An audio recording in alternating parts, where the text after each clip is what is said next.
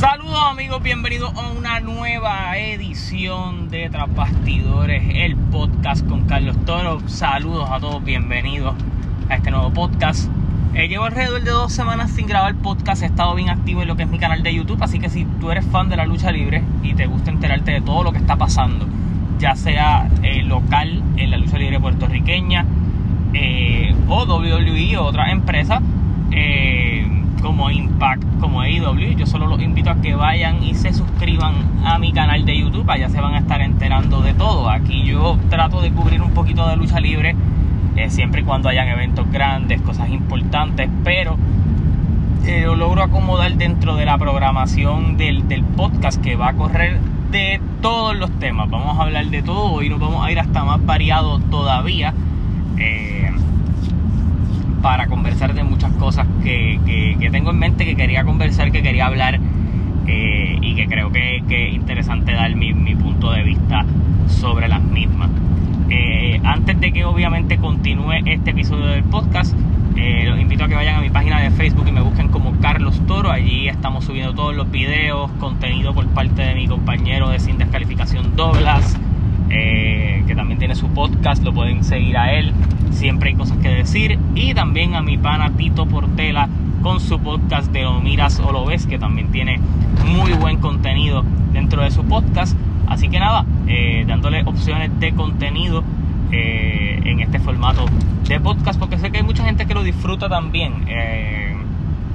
y yo trato de que sea diferente las diferentes áreas que yo trabajo en los podcasts eh, a lo que es mi canal de YouTube. Vamos a arrancar porque creo que tenemos muchas cosas que decir. Hoy, hoy vamos a hablar de Anuel con Carol G, de lo que ha pasado ahora con, con Anuel entrando en el mundo de las artes marciales mixtas eh, o UFC eh, específicamente con, con, el peleador Jorge Masvidal. Lo que hay también este fin de semana en términos deportivos en cuanto a eventos y cosas así. Y obviamente pues películas que van a estar saliendo, música que ha estado saliendo. Vamos a hablar un poquito de lucha libre también. Vamos a hablar de NBA. Así que nada, sintonicen y quédense allí que vamos a estar eh, en un episodio bastante interesante por demás en el día de hoy.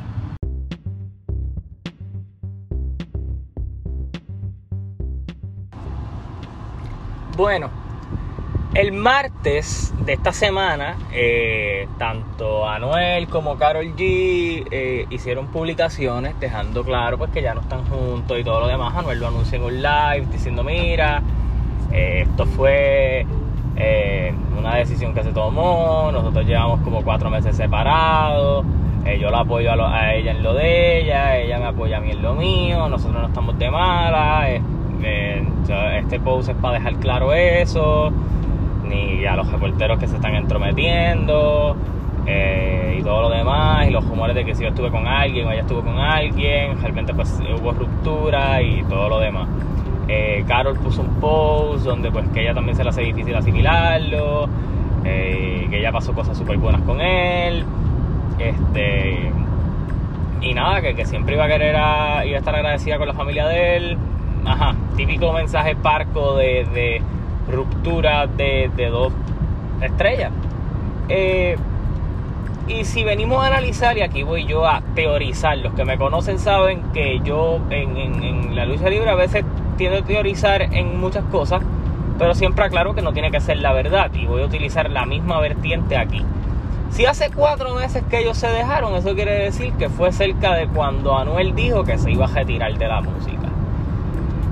Viendo el que Anuel al parecer durante ese tiempo que estaba en su retiro y quería retirarse y todo lo demás, quería mantener un bajo perfil, yo no dudo que él quisiera tener una relación tal vez en más bajo perfil. La, relación de ellos ha sido eh, o fue totalmente mediática en muchas ocasiones.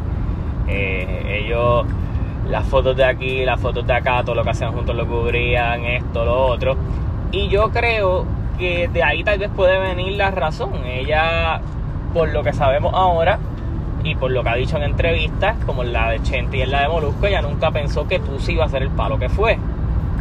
Eh, y hay que ser francos, Anuel y Carol G no estaban al mismo nivel de estrellas, eh, nunca lo han estado, no creo ni que ahora mismo los tengan. Eh, Anuel siempre estuvo un poquito más alto. Anuel estuvo con ella y volvió a recuperar la carrera y a tener una carrera que, que nunca tuvo, porque tuvo éxito comercial, ha tenido éxito en discos, éxito en gira, todo lo demás.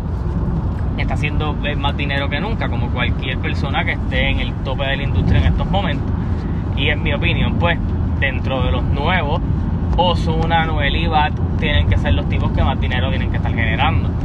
Así que en ese aspecto tal vez Anuel pudo haber pensado, mira, me voy a coger un retirito, eh, yo quiero pasar tiempo con mi familia, tal vez quiero tener una relación un poco más bajo perfil y después vamos a volver y tal vez Carol estaba en el flow de, mira, yo voy a sacar un disco, tengo que aprovechar el éxito de Tusa, eh, yo quiero estar bien activa, esto, lo otro, y tal vez allí es que empezaron los problemas. Eh, obviamente ellos van a contar lo que van a querer contar, pero yo pienso que de cierta manera tal vez ahí hubo discusiones por lo que dicen las canciones de Carol G, que yo siento que varias de las últimas han sido tiraderas o pullitas para Noel.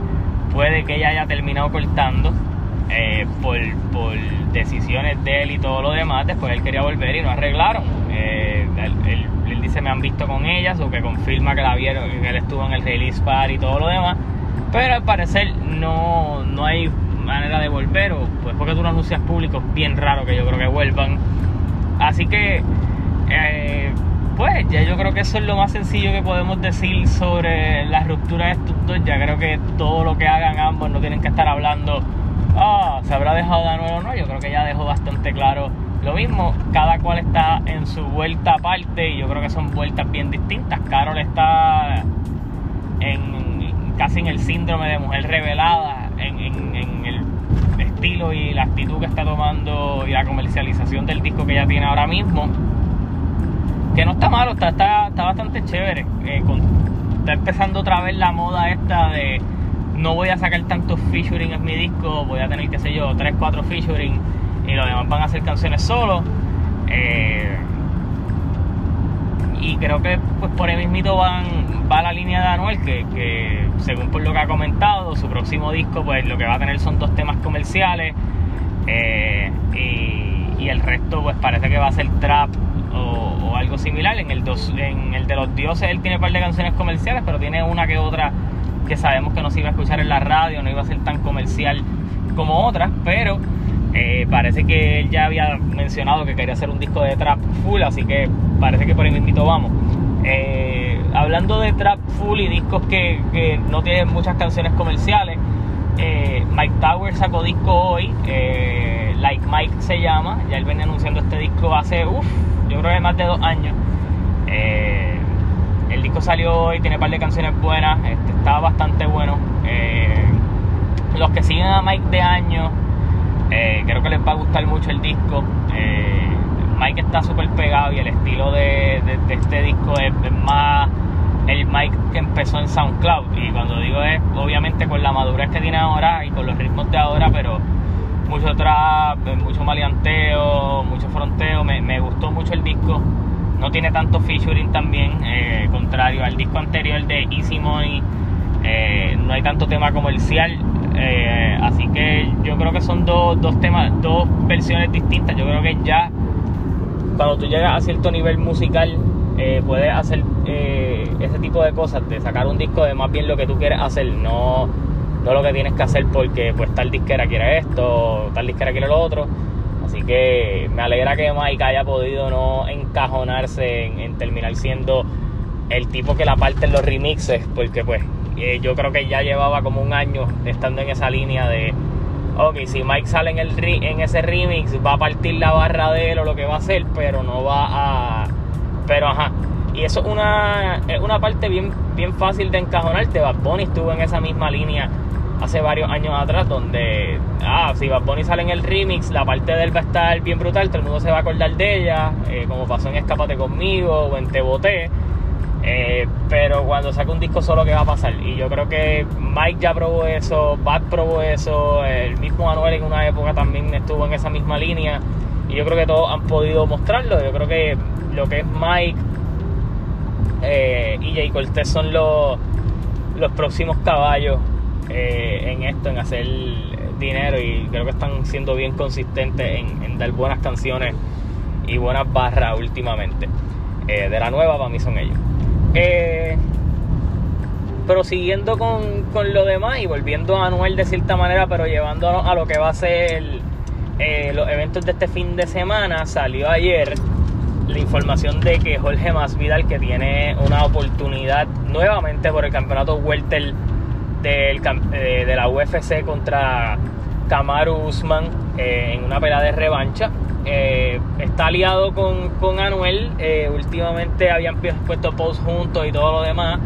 Eh, pero es que Jorge Masvidal va a abrir una promoción de MMA con, con ciertas reglas y este tipo de cosas para darle oportunidad a, otros chamaquitos a empezar y obviamente crear su propia promoción, así como lo hizo Khabib y lo han hecho otros. Pues él quiere montar su propia promoción y al parecer pues el acuerdo es con Anuel en términos de la música, eh, distribución, eh, la línea de ropa de Real hasta la muerte va a estar promocionando a los a los peleadores.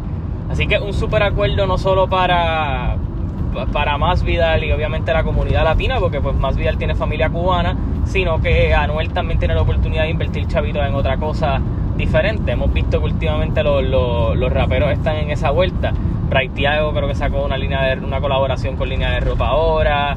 Ya John Z lo lleva haciendo, haciendo eh, bastante tiempo. Al con Adidas y con Crocs eh, recientemente y con WWE. Pues ahora le tocó la vuelta a Anuel eh, y está haciéndolo con, con, con Más Vidal y con la MMA. También Anuel creo que va a estar en los pesajes de, de Más Vidal y, no dudo que tal vez entre cantando con, con Más Vidal este sábado en, la pelea eh, con Usman, que va a permitir público en general. Así que UFC ya está tomando esas medidas de abrir a, su totalidad. Sus eventos casi siempre son de 15.000 personas, obviamente, por eso, bueno, en ciertos en cierto estadios es de 15.000, 20.000, 50.000, pero ellos están haciendo el trabajo eh, adecuado. Ellos tuvieron su burbuja y todo lo demás, pero nada, ya que hablé de la colaboración de Anuel y hablé de Más Vidal, vamos a hablar de la pelea. Eh, hay tres peleas de campeonato en esta cartelera de UFC este sábado. Eh, Dos de ellas son de, femeninas, pero quiero hablar principalmente de la pelea estelar Kamaru Usman contra Jorge Masvidal. Y Masvidal era un tipo que llevaba dando muchos años vueltas en UFC y los últimos cinco años, podemos decir, han sido súper buenos para él. Y no solo en términos de victorias, porque sí, había tenido su racha de victorias y todo lo demás en los pesos welter, eh, aunque no siempre ha estado eh, militando en los welter. Pero el, personaje que creó de ser este gangster latino, eh, el trash talk, la gente lo empezó a comprar. Y obviamente, pues, su pelea con Nate Diaz en el Madison Square Garden, que The Rock lo avalara en esa pelea, que le ganó esa pelea a Nate Diaz y es el, campeonato del Baddest Motherfucker, que es un, campeonato básicamente. Eh, por, por tenerlo, porque no, él no lo defiende ni nada, supongo. Este, pero pues más bien ha tenido esas oportunidades, ha tenido otras peleas donde ha lucido bien. Entonces, hace varios, eh, yo creo que para finales del año pasado, si la memoria no me falla, eh, Usman iba a pelear con, eh, con, Gilbert Burns, que se lastimó. Y Masvidal toma la pelea con, pocas semanas, creo que como con una semana y pico, para estar ready para pelear con Usman.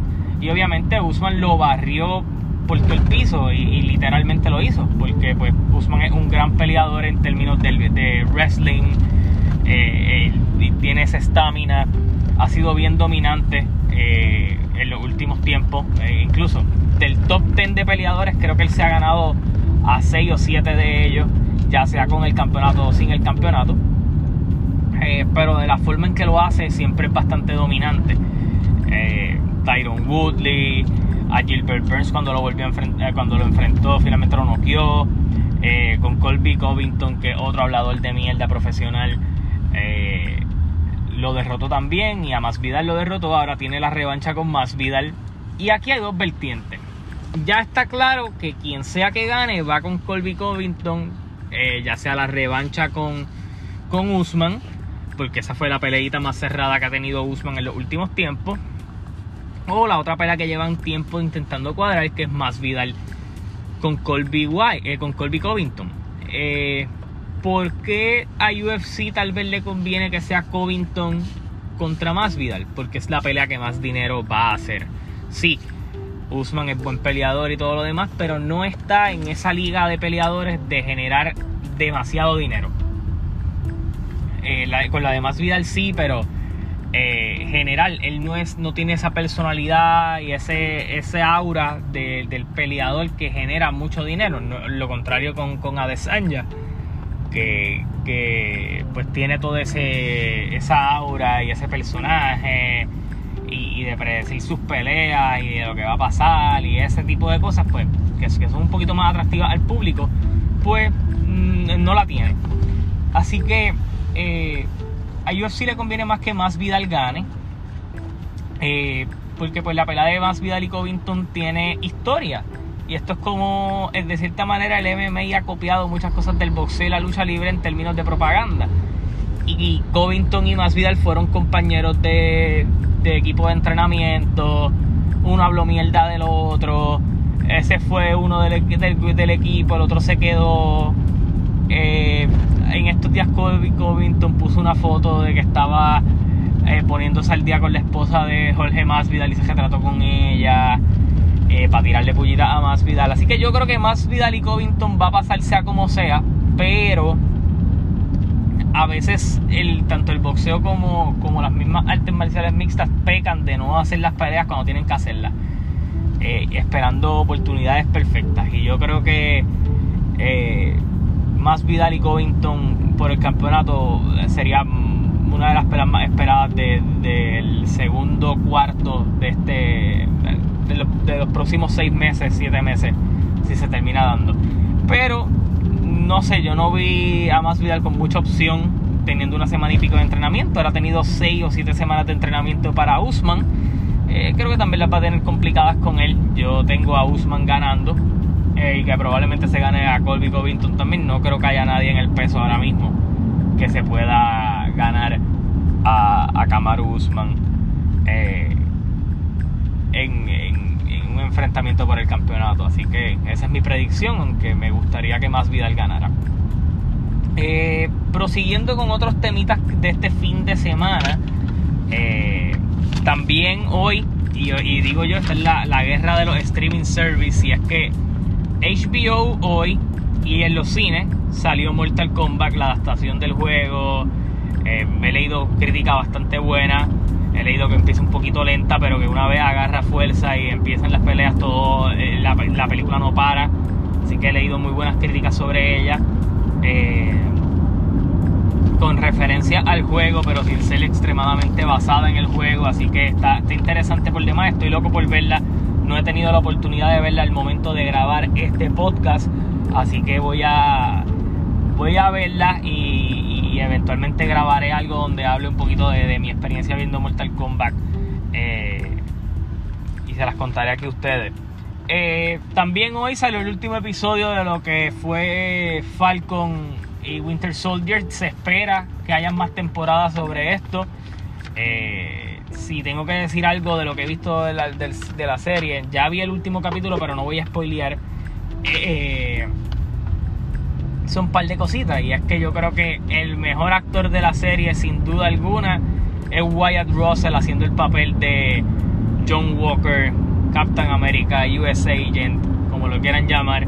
Creo que es el, personaje que más mejor trabajado ha tenido la, la serie como tal y ha, sido bastante buena para seis episodios. Yo creo que pudo haber durado tal vez dos más. Pero veremos a ver si vienen otras temporadas. Ya lo próximo que viene después de esto es la serie de Loki, que creo que viene para junio o finales de mayo, si la memoria no me falla. Eh, pero eh, deja bien parado a Falcon, a, Winter Soldier y hacia donde vamos eh, a futuro con, con el, el universo cinematográfico de Marvel. Hay que pensar que las próximas películas que vienen, ninguna tiene tantas consecuencias directas ni con WandaVision, ni con Falcon y Winter Soldier como Spider-Man a final de, este año, en diciembre que es que sale. Y obviamente el año que viene que sale Doctor Strange. Yo creo que ahí es que vamos a ver las consecuencias directas de todo lo que ha pasado en estas series. Eh, porque las películas que quedan de este año, pues si, mi, si, el calendario no ha vuelto a cambiar, es Black Widow en mayo, eh, es eh, Shang-Chi, eh, creo que en agosto. Eh, y por ahí vienen los Eternals, pero creo que es para el año que viene que queda. Spider-Man queda para diciembre de este año, así que vienen muchas películas de Marvel que se han tenido que aguantar obviamente por esto de la, de la pandemia. Obviamente ellos quieren seguir haciendo la misma cantidad de chavos que hacían cuando la, cuando la vida era normal.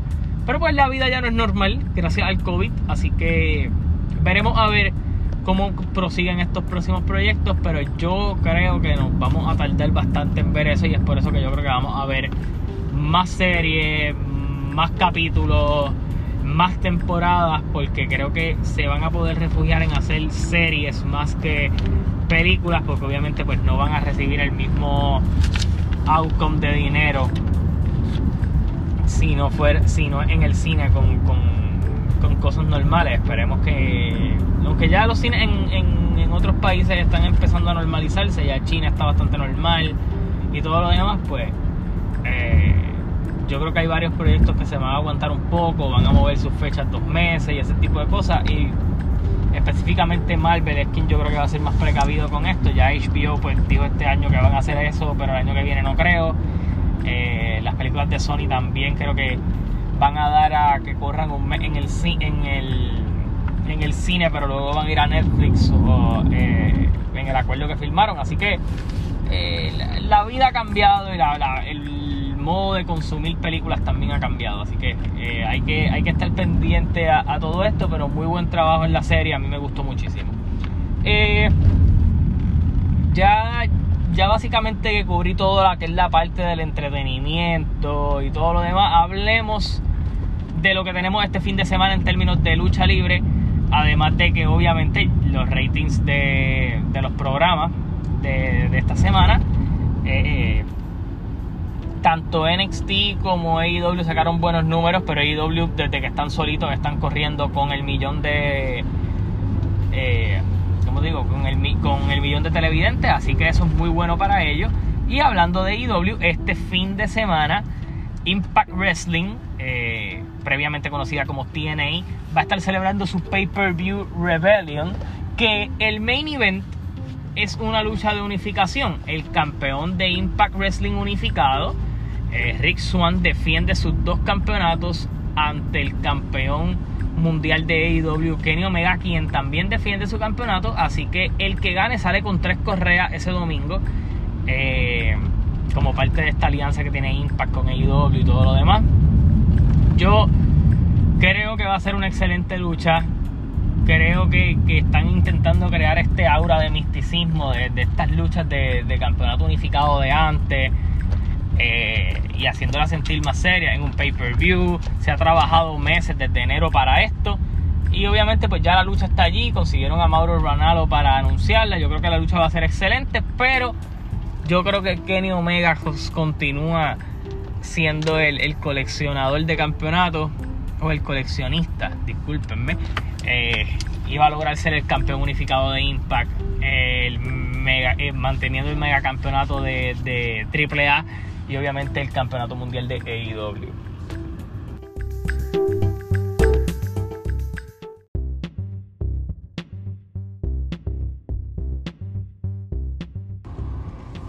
Y ya acabando con lo que fue, lo que va a ser Impact Wrestling Rebellion, que también vamos a estar haciendo predicciones claras, eh, precisas, con profundidad, valga la redundancia, y y obviamente eh, las palabras de luz eh, vamos a estarlo cubriendo completo dentro de lo que va a ser mi canal tanto lo que pase previo o sea obviamente las predicciones creo que suben hoy y lo que va a ser el post show de ese evento lo vamos a estar cubriendo también en mi canal lo que va a ser eh, las predicciones creo que suben hoy hoy viernes eh, además de que obviamente pues mañana en la mañana debe estar subiendo lo que pase en SmackDown el domingo. Pues obviamente el post show de lo que pase eh, en la lucha libre puertorriqueña el sábado. Y entonces domingo pues también cubrimos lo que pase en la lucha libre en Puerto Rico. Y lo que pase en Impact. Así que quedan como cuatro videitos que van a estar subiendo dentro de mi canal de YouTube. Salvo que pase algo grande. Eh, esta semana. Así que pasen por allá y, siempre, trato de que si hablo de lucha libre aquí, patrocinar allá, porque sé que hay gente que escucha el podcast y viene y me dice, contra, no, habla, hablaste poquito de lucha, no hablaste tanto de lucha y es porque pues básicamente el, canal es básicamente totalmente enfocado en lucha libre. Así que trato de dejarle todo, es, eh, todo el, grosor y el, el, juguito de lo que podamos hablar allá. Obviamente hubo otra situación que como no la voy a hablar en el canal, en, la voy a hablar aquí. Y es que ayer, eh, para ser más francos, para contarle la historia bien. El jueves pasado hubo una serie de despidos como típicamente pasa en WWE. Creo que vamos para dos semanas de estos despidos. Eh, y una de las despedidas fue Mickey James. Mickey James nunca estuvo muy contenta con su regreso a la empresa porque a los primeros año y medio pues sí lo utilizaron. Pero pues ya la ponían como si hubiera sido... Eh, eh, ella quería luchar y obviamente pues dentro de la programación de WWE pues la, la trataban como si fuera una veterana lo cual es cierto, ella una veterana del ring, pero pues yo siento que, que, hay como este escepticismo y muchas mujeres lo han dicho, y es que después de los 35, 36, pues la empiezan a vender como esta veterana que ya no tiene lo que tenía, que ya es eh, vieja para el negocio, en cambio pues hay luchadores cerca de los 50 años que bien pocas veces reciben eso de que están muy viejos para luchar en la lucha libre puertorriqueña hemos tenido casos de, de, personas de 60 y pico y 70 años luchando. El Invader número uno es el mayor caso de ellos.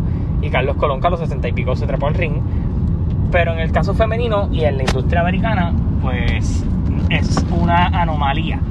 El que, pues, mujeres, la empresa empieza a tratar ya como, pues, veteranas, eh, tienen que hacer el trabajo y ese tipo de cosas. Y yo creo que Mickey James es una que todavía le queda muchísimo en el tanque para seguir luchando y, obviamente pues eh, de cierta manera ve que no es no fue apreciada.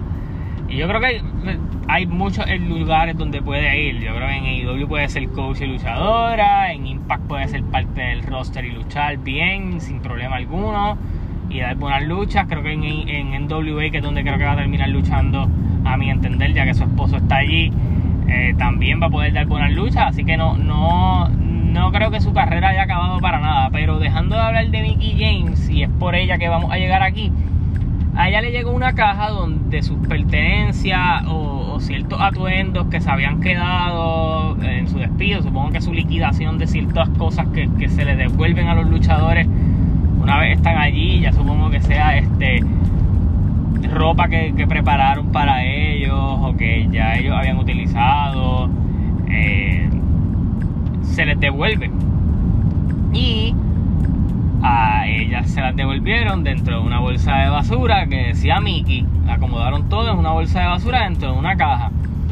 Eh, cuando ella publica esto, dice: Mira, eh, y lo pone en Twitter. Ella pone: Mira, Vince, no sé si estás al tanto de esto, pero yo recibí mis pertenencias de esta manera.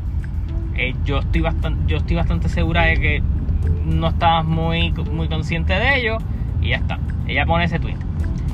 Gillian Hall, una persona que hace años pertenece a la empresa, incluso ha aparecido, eh, dijo que también ella había recibido sus pertenencias de esa misma manera. Eh, y creo que hubo otra luchadora, no recuerdo quién fue la otra ahora mismo, que, que ah, María Canelis fue la otra que también dijo que ella recibió sus pertenencias de esa manera. Cuando esto llega a Twitter, eh, tanto Triple H como Stephanie McMahon se expresan y dice eh, Triple H, mira, ningún empleado merece recibir estas cosas así, la persona que hizo esto está fuera de la empresa. Stephanie se disculpó con todos los que le había pasado y con Mickey y dijo, mira, la persona ya no está con la empresa, la sacamos. Se reporta más adelante que la persona se llama Mark Garano. Y al parecer era una persona que dentro del backstage era querida, pero él trabajaba con, relaciones de talentos. Y ya había sido como costumbre de él, o de para las personas, la orden que él daba, ah, echa eso allí y envíaselo. Y, de cierta manera, pues ya creo que era como la tercera o cuarta vez que había pasado, de las que conocemos, porque también eh, Fred Roser, previamente conocido como Darren John, dice que sus pertenencias también las recibió de la misma manera y que él sospechaba que era Carano, pero que no, no dijo nada porque pues ya salido de la empresa y no quiso estar de malas ni nada similar. Así que parece que, que Mark Carano tenía fama de, si se acaba a los talentos, indirectamente tratarlos como basura. Así que qué bueno que la empresa haya salido de, semejante situación. Y yo creo que ahora van a estar un poquito más alerta a la hora de, de, de cuando se le entregue las pertenencias a luchadores y ese tipo de cosas. Eh, a la otra cosa que voy, y, creo que fue una conversación que tuve con, con Tito ayer. Esperemos que Tony Khan no venga a decir ahora a nosotros nuestros luchadores, nosotros se los damos en bandeja de plata y todo lo demás. Me, Mister Corrección, Tony Khan. Pues eventualmente yo me voy a sentar a hablar de eso en mi canal, así que eh, no es tiradera IW, es tiradera ciertas cosas que ellos hacen que son una mierda. Y, y WWE hace sus mierdas, esto es una mierda también, y hacen sus mierdas creativas y todo lo demás. Pero después yo voy a hablar bien de IW, de ciertas cositas que a mí, de, no es que no me gustan de la programación, no me gustan de las personas alrededor de la, de la empresa en ciertas actitudes que tienen. Pero ese soy yo y ese son ese tipo, ese es mi pensar. Así que vamos a hablar de uno de los temas fuertes de hoy. Vamos a hablar de NBA y quiero hablar de dos cositas específicamente. Bueno, de tres. Ayer Anthony Davis regresa después de varios juegos, bastantes juegos de ausencia. Jugó 16 minutos, hizo 4 puntos, 4 rebotes. Falló mucho la bola, pero por lo menos ya se ve que está entrando en condición, entrando en ritmo con el equipo. El equipo batalló hasta el final, cayeron derrotados ante Dallas. Pero me parece que poquito a poquito es bueno que vengan llegando LeBron y Davis. Yo creo que ya LeBron debe estar llegando entre la semana próxima, a principios de la otra. Eh, ya los playoffs están ahí a la vuelta de la esquina. Creo que de temporada deben quedar como cuatro semanas, cuatro semanas y media. A ellos le deben quedar como 10, 11 juegos. Eh, yo espero que vayan jugando así, ya pues no tengan restricciones de minutos una vez empiecen los playoffs y, todo lo demás. El equipo se ha, ha mantenido en esa quinta posición. Eh, las lesiones de Portland y, ciertas cositas que han pasado en Portland y los oponentes difíciles de Portland pues lo, lo ha mantenido a ellos sexto ahí batallando con Dallas que ha tenido buenas victorias para intentar meterse sexto y no jugar el play-in. Eh, por lo que parece, eh, es casi seguro que la primera serie de los, Lakers va a terminar siendo contra Denver, que es una serie dura para arrancar, pero si todas las piezas están, deben, deben lucir bien. Así que esperemos a ver cómo, cómo regresa LeBron, cómo regresa Davis. Y, y ver, ver cómo, cómo fluye el equipo. Eh, una vez ese equipo saludable y completo deben ser los favoritos a ganarlo todo. Eh, vamos a hablar de los Knicks. Y, he visto, y me ha dado mucha risa que he visto varios memes de que los, Nueva York sacrificó a los Yankees para que los Knicks volvieran. Y es que los Knicks tienen una racha, creo que de 6 o 7 juegos eh, ganados al hilo. bien, muy buena defensa distribuyendo, cerrando bien juegos, han jugado excelente. Eh, la madurez que trae Derrick Rose de la banqueta, Julius Randle jugando a nivel MVP y como la estrella indiscutible del equipo, RJ Barrett dando un paso adelante, el equipo está luciendo muy muy bien. Yo creo que nadie pensó que este equipo iba a ser en serio, empezaron la temporada bastante bien, tuvieron sus baches y todo, pero se han mantenido allí y han tenido pues, buenas victorias, eh, tienen un buen récord, incluso voy a buscar ahora mismo porque dentro de que yo me preparo y hago mi anote, se me olvidó buscar el récord de los Knicks para que, para que ustedes vean cuán, cuán loco es. Los Knicks no han, no han terminado una temporada por encima de 500, que es tener la misma cantidad de derrotas y la misma cantidad de victorias desde el 2013-2014. Ahora mismo están cuartos en el, en el este por un juego por encima de Atlanta que perdió en estos días, creo que fue ayer, a la Trey Young por lesión. Lo van a tener fuera, yo creo que por lo menos dos semanitas fácil. Mi fantasy llora su pérdida. Eh, y más ahora que empiezan los playoffs del fantasy. Así que de seguro no ganaré dinero con Trey fuera. Pero eh, los Knicks están número 4 eh, Atlanta número 5, Boston número 6, Miami número 7 y Charlotte número 8. Y quiero entrar a, esto del este porque es lo que yo estaba hablando el otro día en el chat con, con, mis amistades y es que, y, lo dijo Mato, saludos a Mato allí, a Juan Carlos Mato, este, que de la plaza número 8 hasta la 11 del, del este se la estaban batallando porque sí, Filadelfia y Brooklyn tienen el mismo récord, empatando el puesto número uno, pero Filadelfia arriba por las victorias que ha tenido. Milwaukee está número 3.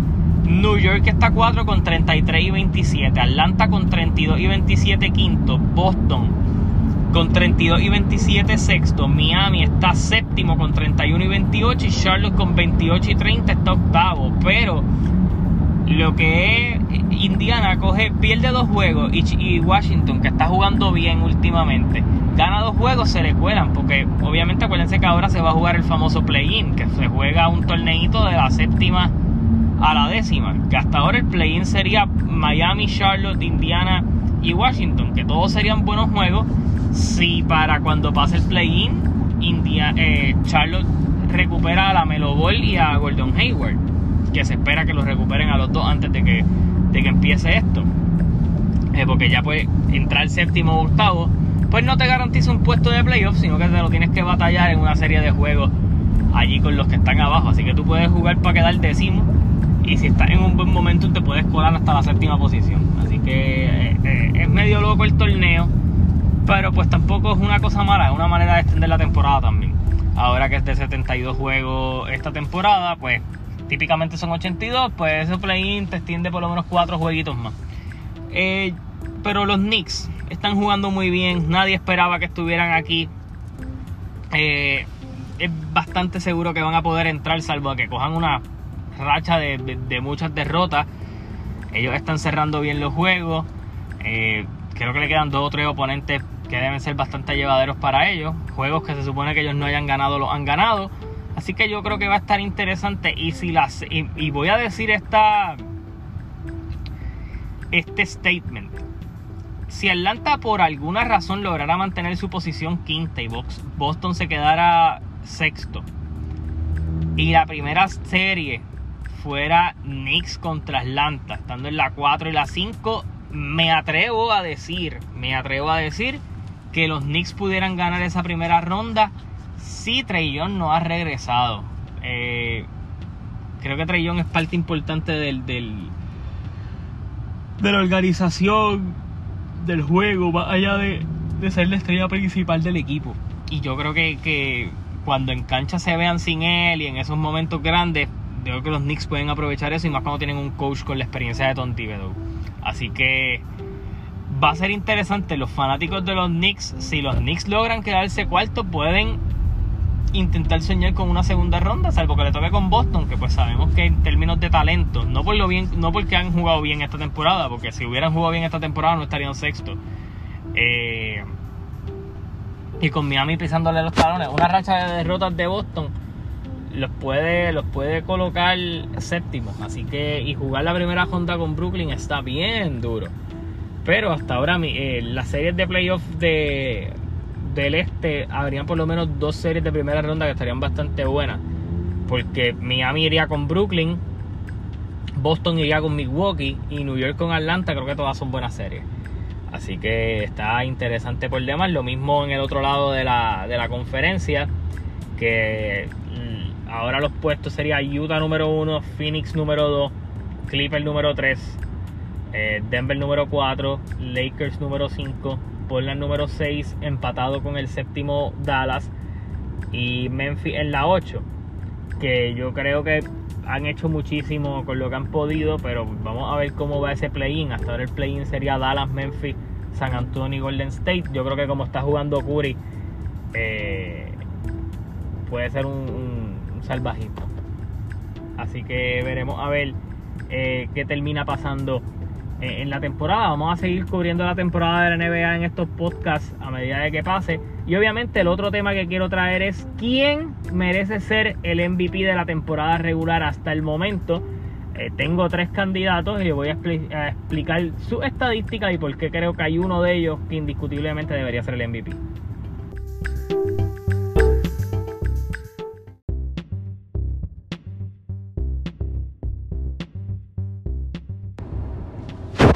Y bueno, vamos a hablar de esos tres candidatos y son Nicola de Joker Jokic, Joel Embiid y Stephen Curry.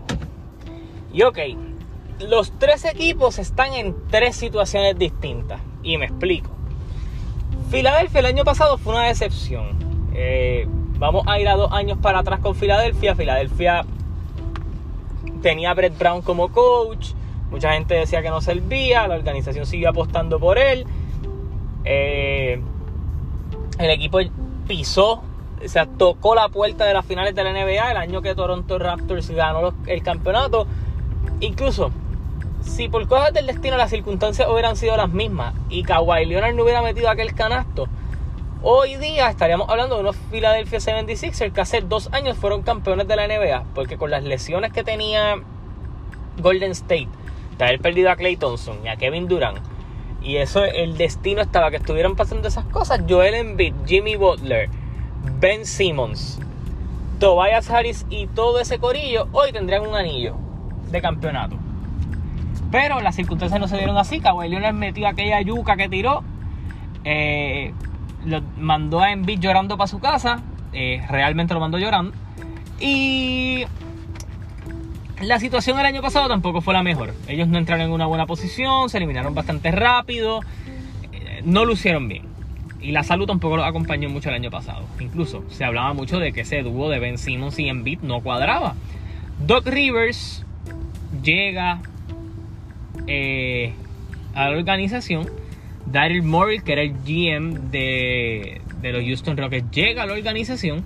Y es que el equipo del año pasado, cuando salen de Jimmy Butler, eh, pues porque él se iba a ir, hicieron un sign and trade. Este, pues se confeccionó con Josh Richardson, Al Horford, jugadores que no jugaban a las fortalezas que tiene este equipo de los, de los Sixers. Y este año, las firmas de la agencia libre, Seth Curry, eh, traer a Danny Green, eh, conseguir a George Hill ahora en el trade deadline, los rookies que tienen, que Max Lee, el, el chamaquito este Tibulé, Jake Milton, Colmas, toda esta gente que confecciona ese banco, pues son tiradores, son anotadores de racha, eh, son fríos y calientes, pero defensivamente están muy bien. Y, y, Danny Green ha vuelto a mostrar un buen nivel dentro de este equipo. Y tienes un cuadro de un pasador, anotador interior y buen defensa en Ben Simmons. Eh, Danny Green y Seth Curry en lo que son las esquinas de tirando. Eh, Tobias Harris y obviamente Joel Embiid, indiscutiblemente como centro. Y este año Joel Embiid ha llevado sus números a los siguientes, sus estadísticas de este año, en donde empezando la temporada, además de que tiene a Filadelfia primero en el este, eh, han sido de 30 puntos por juego, 11.1 rebote por juego y 3 asistencias por juego. Promedia un steal y promedia un block por juego, 1.4 blocks para ser exacto. Eh, así que los números de Joel Embiid están impresionantes este año. Eh, efectivo del triple, efectivo en el field goal, lo está haciendo todo eh, este año. ¿Cuál es su mayor problema? ¿Qué tal vez le impide llegar aquí? Las lesiones. Joel Embiid se ha perdido varios juegos, y cuando digo varios son alrededor de 12. 13 juegos, y tal vez en otras temporadas perderte 13 juegos no importa, pero en una temporada de 72 juegos sí importa. Joel Embiid al día de hoy creo que ha jugado 41 juegos de temporada. Creo que mirando los récords así y, voy a voy a cerciorarme. Filadelfia ha jugado eh, la siguiente cantidad de juegos. Voy a buscarlo por aquí.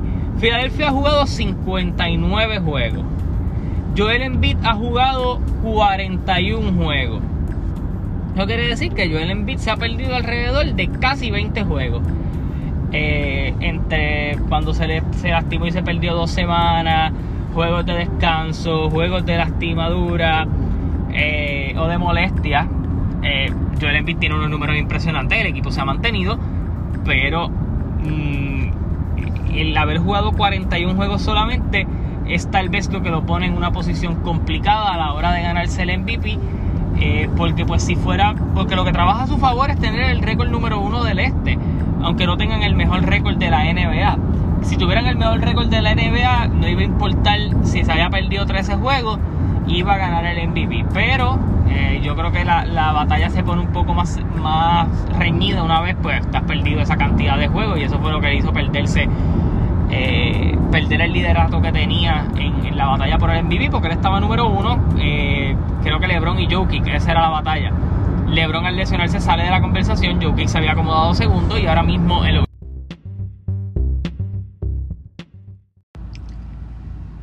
voy a hablar del único que no aparece en la lista de los MVP. Y digo en la lista de los top 3. Porque si ustedes se acuerdan, las premiaciones de ahora de NBA son de esta manera. Hay tres candidatos y lo hacen como si fueran los Oscars y toda la cosa. Todo el mundo sabe al final casi siempre quién va a ganar. Eh, Stephen Curry. Y la única razón por la que Curry no está en esto es porque el equipo no tiene mejor récord. Si Golden State estuviera al menos cuarto, el MVP indiscutible de la temporada sería Stephen Curry. Ese es mi pensar. Eh, lo que está haciendo con los Warriors al nivel anotador que lo está haciendo, con la efectividad que lo está haciendo, con los porcientos que lo está haciendo es ridículo. Curry lleva una racha de 11 juegos metiendo 30 puntos. Es verdad que no es la misma racha de Harden que tiene 32, pero la efectividad con la que lo está haciendo, la cantidad de triples que está metiendo, creo que lleva 72 triples en estos últimos juegos en estos, los últimos 10 juegos creo que lleva 72 triples anotados. Y muchos de esos juegos los está traduciendo a victorias. ¿Cuál es el conflicto? Su equipo. Eh, básicamente Curry está sin Clay Thompson, una temporada más. Eh, y la gente que tiene al lado, ya sea por lesiones, Kelly Oubre que se ha perdido juegos. Es Wiggins, de cierta manera, pues, Wiggins ha sido una decepción que, porque no ha evolucionado a lo que tal vez mucha gente esperaba de él. Eh, un banco bien pobre, de mucho talento por desarrollar. So, realmente es un equipo, es un equipo que si tuviera Clay Thompson sería bastante bueno, pero ya no tienes ni a Clay Thompson ni a James Wiseman por la temporada. Así que probablemente los Warriors o entren octavo en, por el play-in o consigan una buena elección del draft. Yo no creo que, yo creo que una vez ya Clay Thompson regrese a la alineación, los Warriors volverán a ser eh, un equipo eh, de playoff eh, en, buena lead y, buscando moverse hacia, hacia cosas buenas, pero lo que hemos tenido hasta ahora pues ha sido dos años decepcionantes por su parte, pero Curry está jugando de su mejor baloncesto, está todavía en el pick de su carrera, entrando ya a esa etapa de veterano, está en el pick, está, yo creo que va a ganar el título de anotación, en su única competencia y es Bradley Bill pero pues el récord no lo ayuda, así que en ese aspecto es donde caen varias deficiencias, pero sus promedios son de 31.1 puntos por juego, 5 asistencias, 5 rebotes, esos son sus, promedios. Está jugando espectacular, le está haciendo un gran trabajo y, es una lástima que el equipo no esté en mejor posición para que pudiera contender por este MVP. Y el último que me queda y es, y lo voy a decir desde ya, es quien yo pienso que debe ganar el MVP de la temporada regular Estoy hablando de Nikola Jokic. Nikola Jokic tiene a Denver número 4. Los podría tener más arriba. Lo que pasa es que empezaron la temporada medio lento. Y obviamente ahora perdió a su mejor partner, Jamal Murray. Pero el Joker ha estado batallando. El equipo ha batallado lesiones, malas rachas, de todo un poco. Y todavía en el oeste los tiene número 4, cerquita de la posición número 3. Eh, con unos promedios ridículos eh, en todo lo que está haciendo. Eh, está promediando, para hacer bien con exactitud, 26.4 puntos por juego, 11 rebotes, 8.7 asistencias. Está bloqueando. Eh, yo no creo que haya un jugador que sea más influyente para su equipo. Sabíamos que el Joker iba a dar un paso adelante esta temporada, pero no creo que esperáramos que fuera tan abismal como lo que está haciendo. Ya habíamos visto en playoff lo que podía hacer y en la corrida que tuvo Denver el año pasado. Eh, espectacular lo que están haciendo. Nikola Jokic, cuando tiene que atacar, ataca. Cuando tiene que distribuir, distribuye. Yo creo que Nikola Jokic al día de hoy debería ser el MVP de la temporada regular de la NBA, pero su mayor competencia es Joel Embiid. Veremos a ver en qué termina esto. Nada, le pido que se suscriban a mi canal de YouTube, que me sigas en todas mis plataformas eh, como Carlos Toro y obviamente que me consigas en cualquier app de podcast. Eh, deja tu review, compártelo con tus amistades en las, redes. Si hablas con tus panas, mira, dile, ah, mira, eh, escúchate tras bastidores con Carlos Toro para cuando estés lavando el carro, para cuando estés guiando, para cuando quieras escuchar un podcast en tu casa mientras cocinas, como típicamente hago yo. Vayan y compártanlo. Estoy súper agradecido por el apoyo que le dan a mis podcasts. Así que nada, cuídense. Hasta la próxima. Nos vemos y esperemos que para la semana que viene tengamos un nuevo episodio con mucha más información. Hablando de muchas cosas que hablamos aquí, los resultados de Rebellion. Hablemos de lo que pasa en UFC eh, la famosa pelea de Jake Paul y, y, Floyd Mayweather si se termina cuadrando, qué pasa en la NBA. Así que nada, nos vemos, hasta la próxima, se cuidan, bendiciones.